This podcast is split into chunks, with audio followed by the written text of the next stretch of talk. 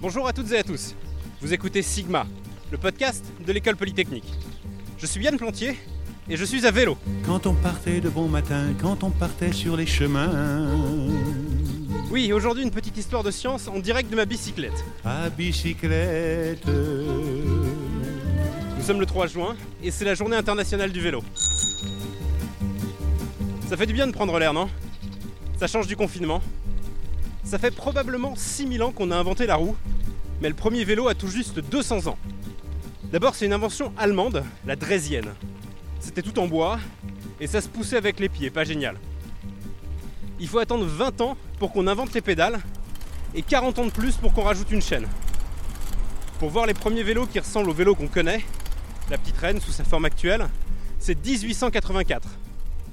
Les grands-parents de vos grands-parents ont connu un monde où le vélo n'existait pas. J'insiste, mais on a inventé le vélo moderne après le téléphone, après la photographie, après l'ampoule électrique. C'est fou. Inventer si tard quelque chose d'aussi simple. Eh ben c'est pas si simple en vérité. Le vélo ça s'improvise pas. Il faut une industrie qui maîtrise le métal, le caoutchouc aussi. Et puis c'est bête mais il faut avoir des bonnes routes. Si on n'a pas ça, c'est bien plus simple d'avoir un cheval. Et puis un cheval, certes il faut le nourrir, mais il peut porter des choses, il peut aider dans les travaux des champs. Donc le vélo, il n'a pas vraiment d'intérêt avant le début du XXe siècle. Mais une fois que les conditions sont réunies, le vélo connaît un immense succès à travers le monde. C'est un moyen de transport économique que les ouvriers ont vite adopté. Et pour les femmes, c'est un outil qui permet indépendance et émancipation.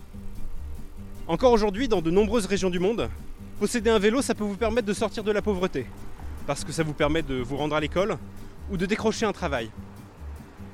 Et c'est bon pour la santé.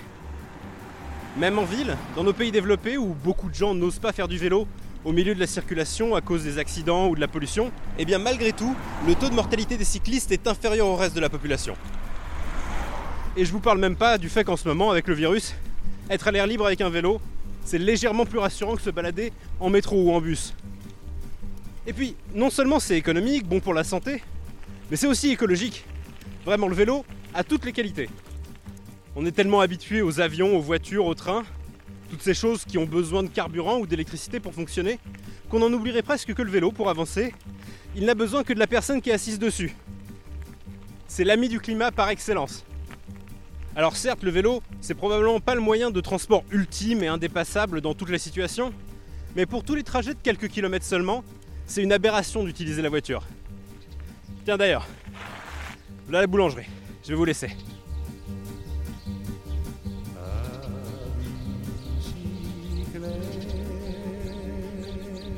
Merci à tous et à toutes d'avoir écouté cet épisode de Sigma, le podcast de l'école polytechnique. Abonnez-vous sur votre application de podcast préférée et suivez-nous sur les réseaux sociaux. Bonne route